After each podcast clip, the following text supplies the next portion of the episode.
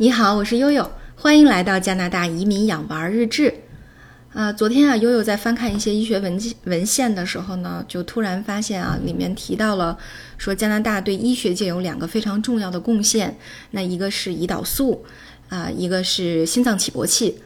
哎，一说到这个呃贡献和发明哈。啊，悠悠就想起来，我们在十七岁，呃，准备去瑞典参加这个青少年环境会议的时候，我们的瑞典语老师经常给我们科普啊，说瑞典是一个啊非常喜欢这个发明创造的国家啊，有很多重要的发明影响了人类的进步和生活。比如说，我们发明了奶酪啊，我们发明了火柴啊，我们发明了拉锁啊，等等等等。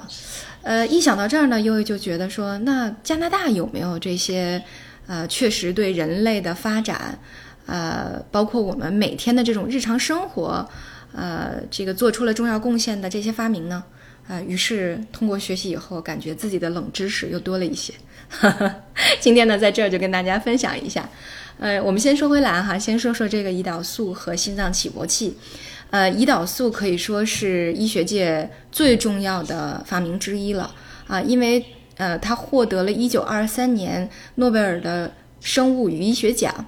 呃，这个是多林多伦多的医生班廷发现了胰岛素，然后呢，呃，和这个当时在多伦多大学任教的苏格兰生理学家叫这个呃约翰啊麦克劳德啊，他们成功合作以后，终于能够把这个胰岛素用在临床的研究呃，就是用在临床治疗上了。所以呢，在得到这个诺贝尔奖金以后呢，他们也是和他的这个同事和小组一起分享了这个奖金。那么值得一提的是，呃，虽然说获得了这么重要的胰岛素提取的专利，但是呢，呃，班廷呢却以一加元的价格，就是呃一个 luni 的价格把它卖给了多伦多大学，因为他说胰岛素不属于我，它属于全世界啊，所以还是挺感人的这么一个故事。那然后再说到这个心脏起搏器也挺有意思的啊，这个心脏起搏器可以说是和中国同龄了，因为它是一九四九年被创造出来的。那么是由这个多伦多心脏外科医生啊，两个外科医生和这个呃加拿大的一个电气工程师叫约翰霍普斯啊，在一九四九年创造的。呃，那么加拿大的一些医学文献当中也有一些记载，就当时呢有一些外科医生认为说。嗯，是心血管疾病的治疗，可能我们目前还主要依赖的是药物。但是如果呃我们再把医学和科技再往前拓展一步的话，那么更激进的方式就是我们要开胸做心脏手术。啊，当然开胸做心脏手术的时候，可能就要面临一个风险，就是患者体温过低，那心脏过慢，那随时可能会骤停。啊，于是呢，他们通过研究就发现了，哎，电脉冲可以去刺激停止跳动的心脏。恢复跳动，于是呢，这个电气工程师霍普斯在这个外科医生的配合下，最后就制造出了这个临床使用的起搏器。呃，这个起搏器呢，在一九四九年啊就研制出来了，但是呢，他们的呃这个相关的研究还没有停止啊，因为通过又通过了不断的实验，呃，一九五八年，那么第一款植入式的起搏器被发明出来了，那么。这个起搏器被用在了用在治疗一位呃瑞典男士的身上，呃，那么从救活他一直活到了八十六岁啊，还是很棒的两个发明，可以说在医学界。呃，那么再看看其他加拿大还有什么呃重要的发明呢？可能在这里面呢，就是呃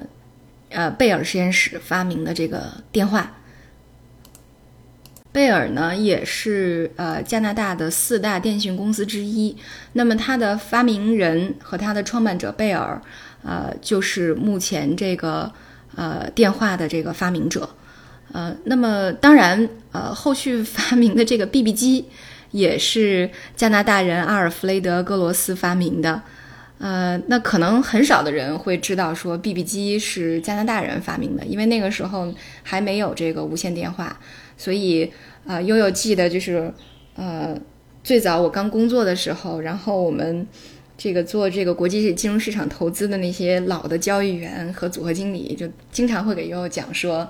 呃，他们当年去，比如说是做这个国际市场的时候啊，无论是做股票啊，还是做什么期货啊之类的，都是啊，还是要通过 BB 机。呃，别在腰上啊！你这个，因为那个时候时差又跟又跟国内有一个时差嘛，所以有的时候下班了，正在那儿打台球呢，然后 BB 机响了，发现哇，市场有波动，然后又赶回这个单位去呃这个工作，呃，所以确实 BB 机有很长一段时间可以说是影响了大家的生活和工作，呃，那么现在我估计九零后可能呃对这个都没有什么呃对这个 BB 机都没有什么了解了，但是确实。呃，可以说是在，呃，电话普及之前啊，或者说是这个无线电话普及之前，BB 机还是我们呃主要的一种通讯的工具。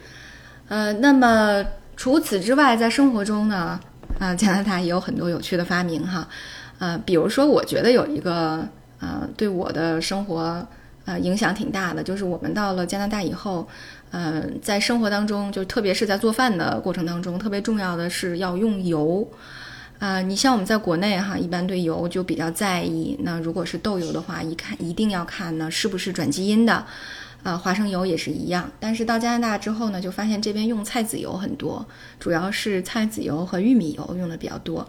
那么其实菜籽油呢，也是由加拿大的这个农业学者一九七六年的时候。呃，通过培育出了一种新种的油菜，它当然它也是一个这个转基因工程的这个方式。那么，呃，培育出的这种新种油菜呢，提升了这个菜籽油的这个压榨工艺。呃，他把这种新的品种呢，就称之为 canola。canola 的前三个字母 C A N 就是 Can Canada，就是加拿大的前三个字母。那后面的 O 呢，象征的是油；low 呢，象征的是就 L 象征的是 low，那指的是低。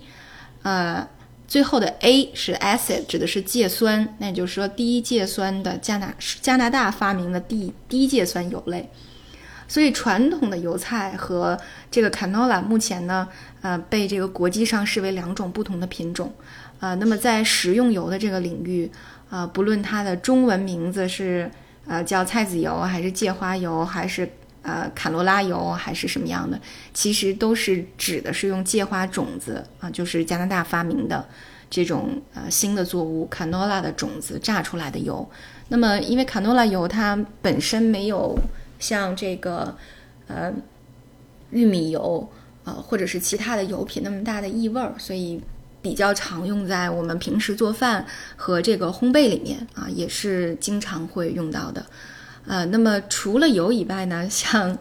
我们在这个厨房里面能看到的哈，比如说，呃，买鸡蛋的这个蛋托儿，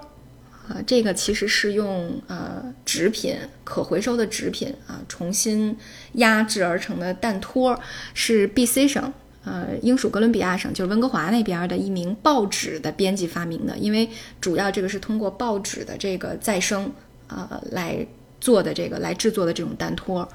呃，那么还有呢，就是垃圾袋儿，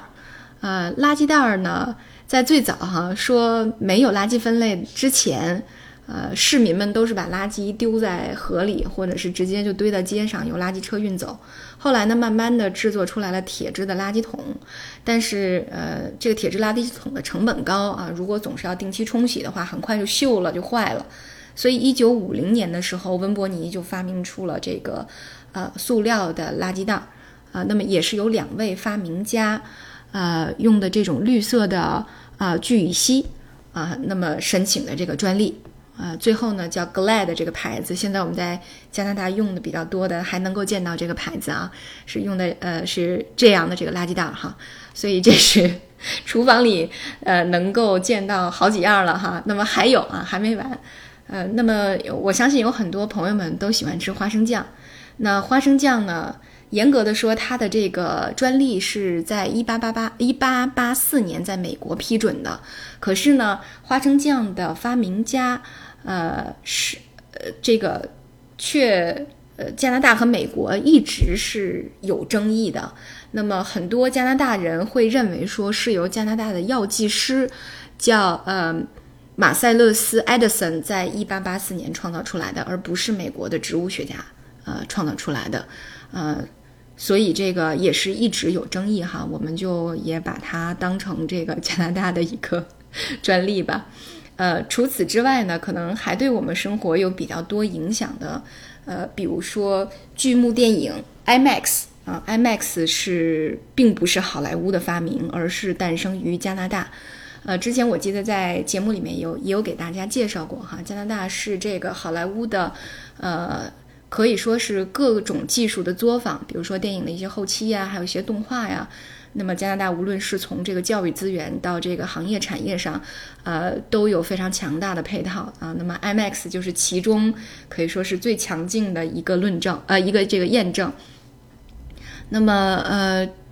这个 IMAX 首部的电影是一九七零年在日本大阪举行的世博会中就啊播放了。那而长期的这种能够运营在电影院当中的 IMAX 系统，在一九七年的时候，一一九七一年的时候就已经在多伦多的电影院当中安装并使用了啊。那么除了 IMAX 以外，比如说还有像。呃，自拍杆儿，自拍杆儿，我一直以为是中国人发明的，哪知道是加拿大人发明的。还有呢，像这个呃多键盘手机，比如说黑莓用的这种全键盘手机。呃，再加上呃，像篮球啊等等，那么这些呢都是加拿大的专属发明。这不查不知道，一查还真吓一跳。这个别看加拿大建国没有多少年哈，才一百多年，但是呢，却已经有了这么多影响世界啊、影响人类的发明。呃，所以我觉得可能也是它，嗯，教育资源和包括这种科技创新的环境都非常好的一个佐证吧。好，那今天呢，我们的冷知识又增加了很多哈。今天就到这里，感谢大家的收听和陪伴，我是悠悠。